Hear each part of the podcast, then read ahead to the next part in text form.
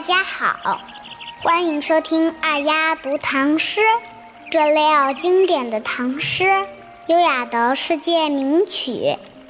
我们今天要读诵的唐诗，是由唐代诗人白居易创作的一首五言绝句。诗的名字叫《遗爱寺》。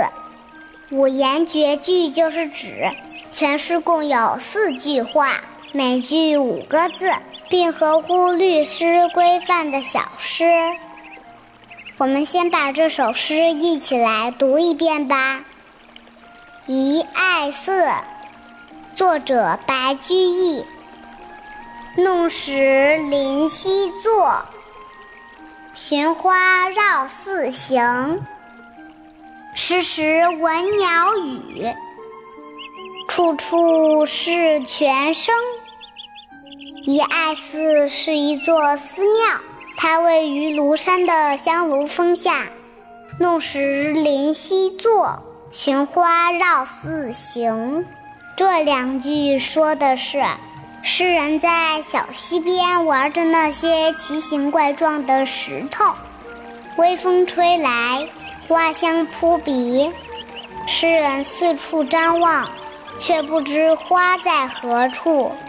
于是他绕着寺庙走，一路上漫步寻花，时时闻鸟语，处处是泉声。说的是，他一边走，一边不时地听到小鸟的啼叫声和小溪潺潺的流水声。这一切让诗人感到心旷神怡。今天的背景音乐是德国著名作曲家门德尔松创作的。他从小学习钢琴和音乐理论。由于他生活在一个有文化的家庭里，经常能在家庭星期日的聚会里接触到文化界的卓越代表。如黑格尔、斯文德、韦伯、莫舍列斯等人，在这样的环境熏陶下，他的思想和创作都成熟得很快。在他十七岁时，他写出了著名的《仲夏夜之梦》序曲，也就是我们现在听到的这首歌。